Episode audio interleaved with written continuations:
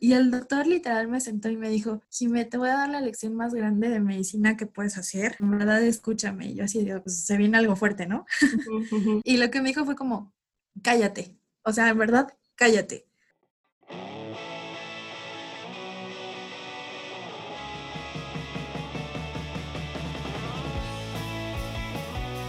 Soy Cecilia MP y esto es Amadrazos el podcast donde entrevistaré a diversos profesionistas para que te cuenten todas esas realidades que tuvieron que aprender a madrazos durante su vida laboral. Esas realidades que no te enseñan en la escuela y que en definitiva pueden llegar a ser tus realidades. ¿Estás listo? Comencemos.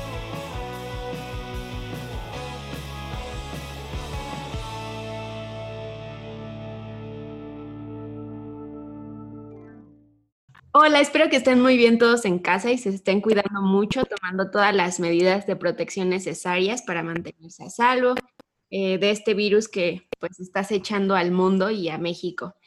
Hoy tengo conmigo a una de mis mejores amigas y tengo el placer de presentarla ante ustedes. Jimena Hernández es médico cirujano por la Escuela de Medicina Ignacio Santos en el Tecnológico de Monterrey. Ha tomado cursos de soporte vital cardiovascular avanzado por el American Heart Association.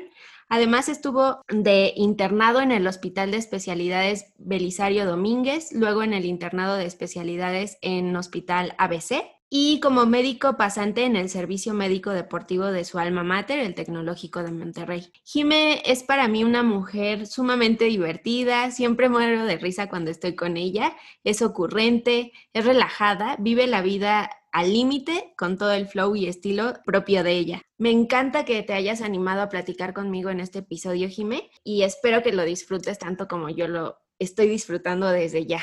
Bienvenida. Ay, muchas gracias, Ceci. Pues aquí con gusto, queriendo platicar contigo, esperando que esta plática sea de ayuda para algunas personas que están oyendo, esperando que un poco de mi experiencia pueda transmitirse a otros y ver qué pasa, ¿no? ¿Y con qué podemos aprender.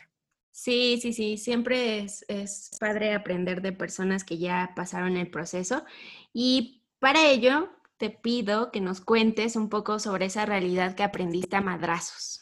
Híjole, yo creo que en México y en la carrera de medicina eh, hay muchas realidades que nos toca aprender así, a madrazos, pero creo que una de las más importantes y eh, un poco más eh, válida en esta circunstancia del coronavirus es yo creo que esa, esa problemática que existe entre tu vocación de servir al paciente en todo momento, porque tu profesión así lo exige, y hasta qué grado acaba como esa vocación y la gente empieza a pedir como más de ti, como doctor, como amiga, y entonces empiezan como a buscar un poco más de servilismo en ti eh, que vocación. Ahí es como, creo que en estos momentos es cuando pega un poco más, porque, te, insisto, la circunstancia de pacientes con coronavirus en la actualidad, eh, como que exige un poquito más de los medios, ¿no? Entonces, creo que esa es como la lección de la que quisiera hablar ahorita. Entonces, para empezar, me gustaría que nos dijeras como cuál es esa diferencia entre vocación de servicio y servilismo. Sí, claro, mira, yo creo que en todas las carreras es lo mismo, ¿no? Cuando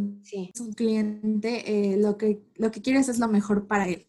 Entonces, en medicina, obviamente lo que buscas es que el paciente, aparte de que esté saludable, eh, esté feliz y esté cómodo contigo, ¿no? Como su doctor porque tú estás dando un servicio que, es, que va mucho más allá de cualquier producto tangible, ¿no? Tú estás dando salud. Entonces, como principio, la medicina pide que tú pongas al paciente frente a todas las cosas. Incluso a veces eh, pide que la pongas frente a ti mismo como persona, olvidando tus necesidades. Y creo que en México especialmente la cultura de estudiar medicina y trabajar en ese ámbito pide incluso que te olvides de ti mismo. O sea, que en verdad olvides hasta incluso necesidades básicas como el famoso no vas a dormir, no vas a comer, por estar siempre vigilando al paciente. Eso en otras culturas o en otras sociedades no está tan marcado como aquí.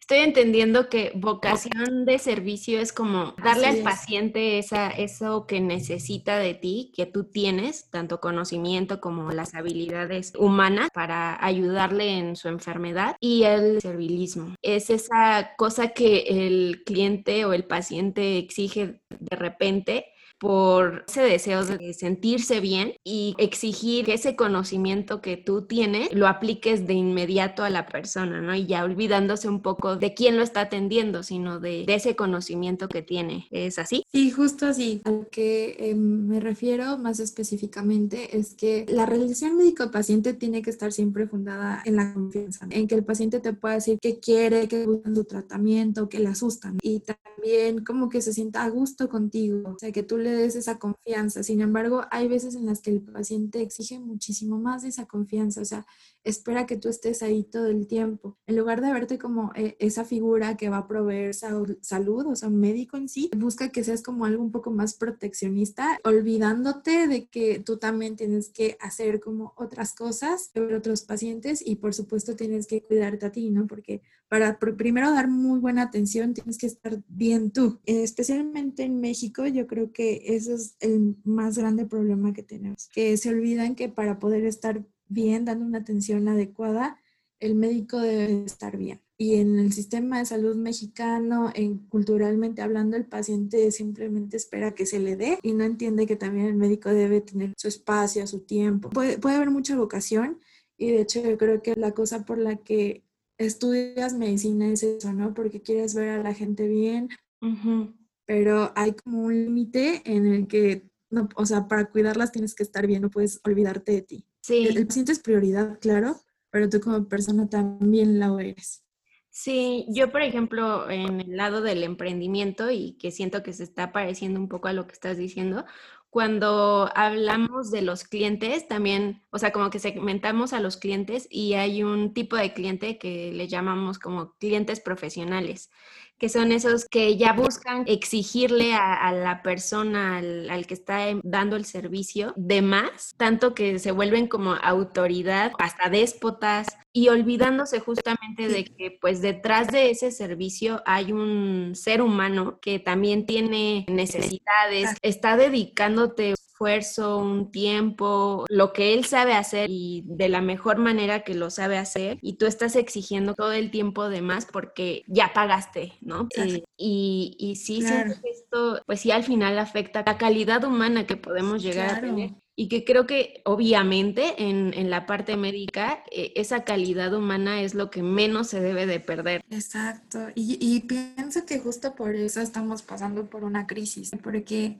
llega un punto en el que, o sea, tú entiendes que estudiaste medicina, insisto, porque quieres ayudar a la gente, o al menos en mi caso, yo quería tener un impacto, que mi profesión tuviera un impacto positivo en las personas, en la vida de las personas. ¿Y cómo puede ser eso? Eh, dándole salud, ¿no? Eh, procurando su bienestar o en momentos difíciles, que es en la enfermedad, estar ahí dando opciones de tratamiento, pero igual como un pilar, ¿no? Un soporte para que el paciente vea que no está solo. Pero eh, justo ahí es donde es muy fácil como cruzar la raya y el paciente puede esperar muchísimo más de lo que tú puedes dar, ¿no? O muchísimo más de lo que físicamente es posible, insisto, en estas ocasiones en las que, pues, por estar con un paciente, por asegurarte que estás esté bien, eh, pues tú dices, bueno, no voy a dormir, ¿no? O duermo 15 minutos y voy a checarlo, cosas así, ¿no? Entonces, pienso que incluso eh, es como ese tipo de pequeños sacrificios a largo plazo como que se van acumulando y tú como doctor eh, piensas que, o sea, ya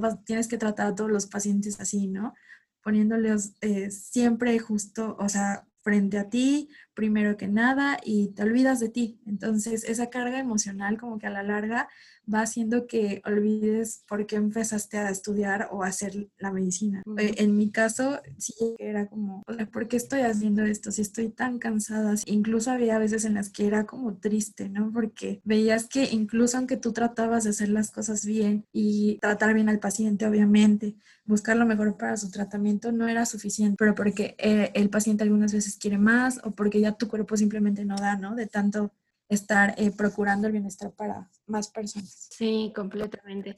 Yo creo que el servicio no solo es responsabilidad de quien lo da, sino también es responsabilidad de quien lo recibe, de asumir la responsabilidad de cuando te encuentras con un buen servicio, en este caso médico, pues sí valorarlo y reconocerlo, porque pues lamentablemente en México no estamos acostumbrados a recibir un buen servicio y mucho menos a reconocerlo cuando hay, ¿no? Creo que la alternativa como para esta gran realidad es aprender a identificar y valorar la buena atención, ¿no? El esfuerzo que está dando el otro ser humano por tu salud, por tu, por tu bienestar y que a veces hasta deja, como dices, de lado su propia salud. Claro, como tú lo dices, o sea, para, tener una buena relación y para dar un buen servicio, eh, son dos canales, ¿no? De comunicación y de dar y recibir, ¿no? Entonces, tienen que ser equitativos. Y, por ejemplo, o sea, no nos vamos tan lejos. En Estados Unidos, eh, el sistema de salud, como eh, muchos sabrán, eh, no es público como el que nosotros tenemos, ¿no?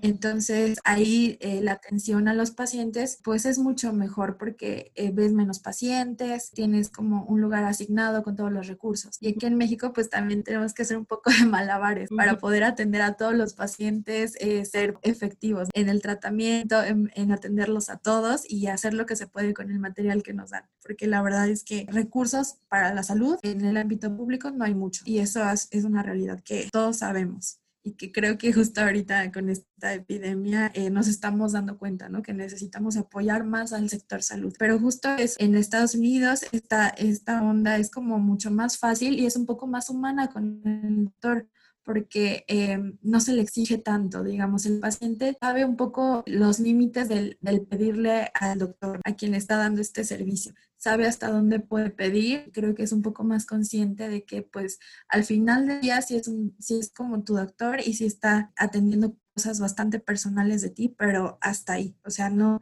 como que no se inmiscuyen más. Y aquí en México la diferencia que ves que esperan que no solamente seas el doctor, sino que tengas estar ahí para ellos todo el tiempo, todo, todo, todo el tiempo. Sí, que seas como ese Superman, ¿no? Justo en una clase lo veíamos, o sea, en, en México nos comentaban que la figura del médico para una familia, para una persona, es como una figura paterna, o sea que aparte de procurar bienestar, tiene que estar procurando otras cosas, eh, bienestar anímico, eh, seguridad, cosas así. Entonces, insisto, culturalmente hablando, es mucho más demandante ser, ser doctor aquí en México que en otros lugares y se presta a malos entendidos, ¿no?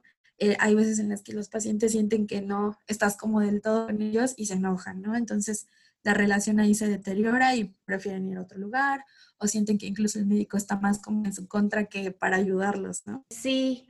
Oye, por ejemplo, hace ratito estábamos hablando, o yo les mencioné esta parte de, de tener responsabilidad de ambas partes. ¿Tú crees que parte de esta forma en la que ve la sociedad al doctor, al médico, tiene relación con cómo está siendo formado el doctor, el médico, o más bien es algo que es de la sociedad y no tiene nada que ver con la formación del médico. No, por, supuesto, o sea, siempre la formación va a tener mucho que ver.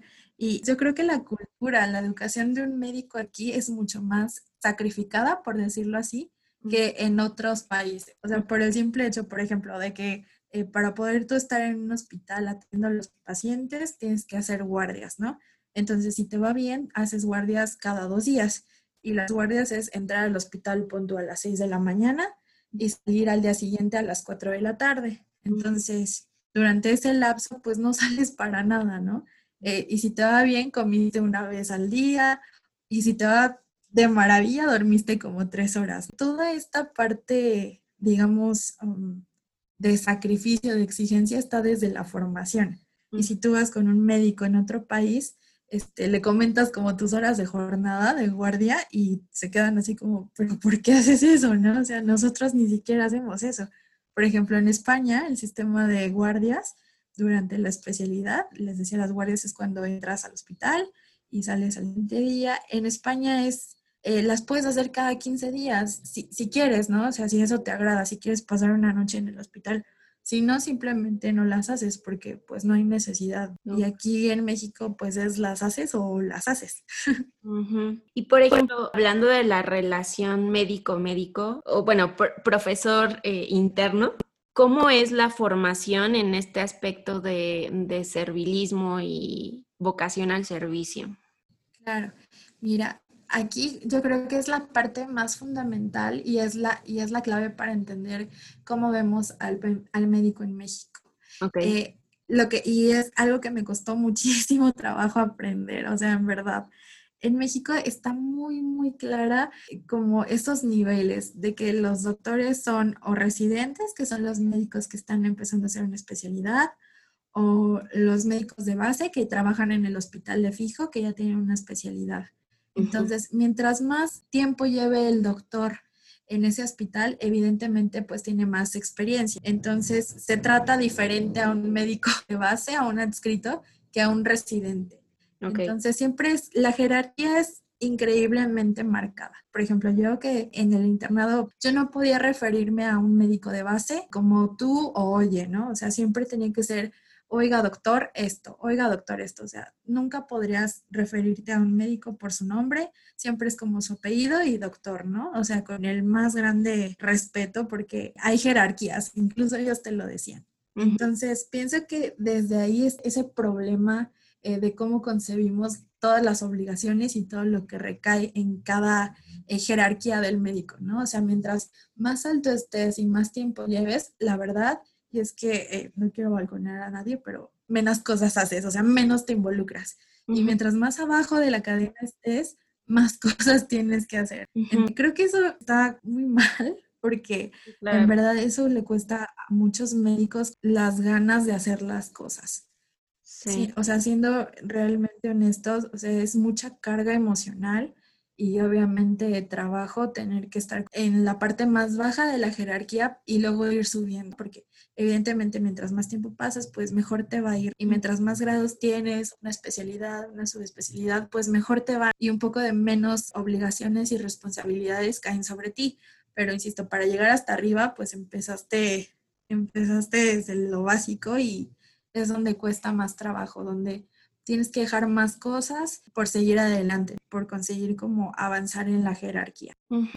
A mí en verdad esa onda de referirte a todos los doctores como, ah, disculpe doctor, eh, ¿qué más necesita que haga? Ponerte siempre, o sea, en verdad siempre a lo que diga, a su servicio, por más que me encante la medicina y que puedas aportar cosas nuevas con ellos o platicar, no sé, de algo que leíste, de un artículo nuevo, de un medicamento nuevo, creo que siempre hay una barrera, ¿no? Entre la jerarquía y qué tanto puedes hablar con un doctor, ¿no? Y eso a mí me costó mucho trabajo, porque yo soy más como de, quiero hacer las cosas, salió este artículo, quiero platicarlo, y pues no, o sea, no, está, no es tan fácil, ¿no? ¿Y qué pasa? Por ejemplo, ¿hay personas que se rebelen a eso? ¿O todos como que siguen ese, lo sigues, lo sigues porque tienes que hacerlo. Yo nunca en la vida vi a alguien y creo que eh, en internet se hizo viral un video de cómo un médico le gritaba a un residente, que es como te digo, una de los de las jerarquías más bajas, eh, sobre cosas que tenía que hacer, ¿no? Y, y, lo maltrata y le grita de groserías, o sea, cosas así, ¿no? y, y exhibieron el video y todo el mundo era como, ay, no, qué horror, qué fe que los traten así, pero al final no pasó nada, ¿no? Gente que quiera cambiar el sistema, pienso que hay muchos, pero que realmente haga un cambio, se pueda hacer un cambio, es imposible. Yo me acuerdo una vez, de que aquí sacando mis traumas, ¿no? Pero eh, me, acuerdo, me acuerdo una vez, y te juro nunca se me va a olvidar, que estaba de guardia en un hospital público y eran creo que a las 3 de la mañana llegó una paciente un poco grave, ¿no? Entonces necesitaba hacer un estudio para verificar qué otras cosas se podían hacer para que estuviera bien. Fui a solicitar ese estudio y el médico, que ya era mucho más grande que yo, me lo negó, ¿no? Por el simple hecho de que no quería hacerlo, no quería trabajar a las 3 de la mañana. Entonces yo me enojé bastante y le dije como, es que como no lo hace, lo necesito, en verdad lo necesito. Obviamente más enojada, ¿no? Regresé muy enojada con otro doctor y le dije es que no se puede hacer el estudio, entonces el paciente se va a quedar así hasta mañana si quieren hacerlo. Yo estaba de que dispuesta a ir con hasta el director del hospital para que pudieran hacer el estudio y el doctor literal me sentó y me dijo, Jimé, te voy a dar la lección más grande de medicina que puedes hacer, en verdad escúchame. Y yo así digo, pues se viene algo fuerte, ¿no? y lo que me dijo fue como, cállate, o sea, en verdad, cállate o sea, yo sé que tienes mucho que decir, yo sé que la persona con la que estás discutiendo tal vez no sea la mejor preparada en estas cosas, pero al final no vas a ganar, entonces cállate. cuando me dijo eso, en verdad sentí como mucha decepción, porque fue como, ¿por qué me voy a callar si claramente no es para mí, ¿no? O sea, es para el paciente. Pero pues toda esta jerarquía y toda esta formación que ya está muy, muy enraizada, ¿no? En, la educación médica. Ay, pues, qué difícil. alguien. sí. Oye, eh, ahorita ya hablaste como de unas realidades sumamente fuertes, pero también hablaste de esta parte de vocación de, la medicina y lo que tú experimentas, el por qué estás dentro de a pesar de. ¿Cuáles serían las razones por las que sea correcto que estudie medicina? A veces lo digo de broma, ¿no? Que alguien dice, quiero estudiar medicina y yo les digo, no, no lo hagas nunca, nunca en la vida. Pero sí, o sea, siento 100% honestos, yo le pediría a la gente que sí lo hiciera. ¿Por qué? Porque a pesar de que hay momentos malos y hay días difíciles, cuando pasa una sola cosa buena en el hospital y sabes que fue por ti, o sea, digamos un paciente que recibió, no sé, una transfusión de sangre porque tú fuiste a pedirla o cosas así, O sea, cuando sabes que hiciste la diferencia con un solo paciente, eso te hace el día. La sensación que hay después de que sabes que fuiste útil y que impactaste positivamente en la vida de una persona, valen muchísimo la pena cuando ves que un paciente eh, se da de alta,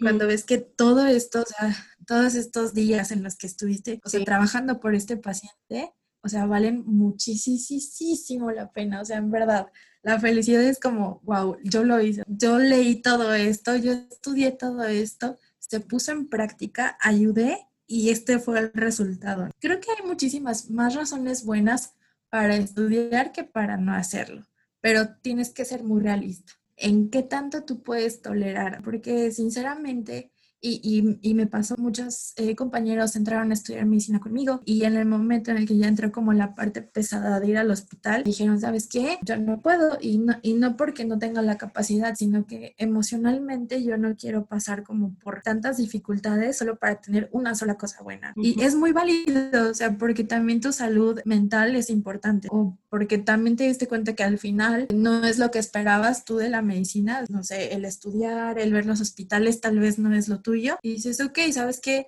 me voy a salir, no va conmigo. Y es muy válido, pero pienso que realmente razones para quedarse y estudiar o iniciar la carrera hay muchísimas. Sí, sí, sí. Por último, ¿qué consejo le darías a las personas que nos están escuchando con respecto a esta parte del servilismo, de la vocación por el servicio? Claro.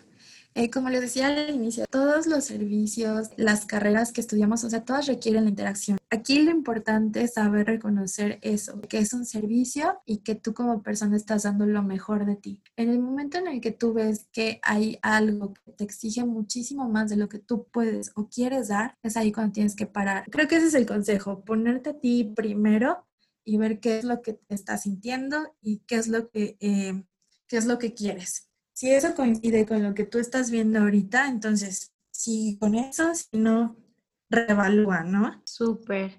Creo que hay mucho trabajo por parte de todos los que están involucrados en la parte médica por formar de manera diferente a los médicos, que los médicos también entiendan que son seres humanos que también tienen necesidades, que también pueden dar, servir al otro sin esta exigencia física, mental que se tiene actualmente. Creo que hay mucho trabajo por hacer, pero creo que también es, es muy padre que estemos hablando de este tema, Jime, aquí en el podcast, porque también es como abrirle los ojos a la gente sobre una realidad que a lo mejor ni siquiera la percibían ¿no? Cuando vas al doctor, eh, solamente ves al doctor para decirle tus angustias y nunca ves más allá de, ¿no? Está muy interesante que hablemos de esto y te doy las gracias por, por abrir este espacio para hablar sobre este tema que es tan importante y que ahorita tiene todo el sentido del mundo con esto que estamos viviendo.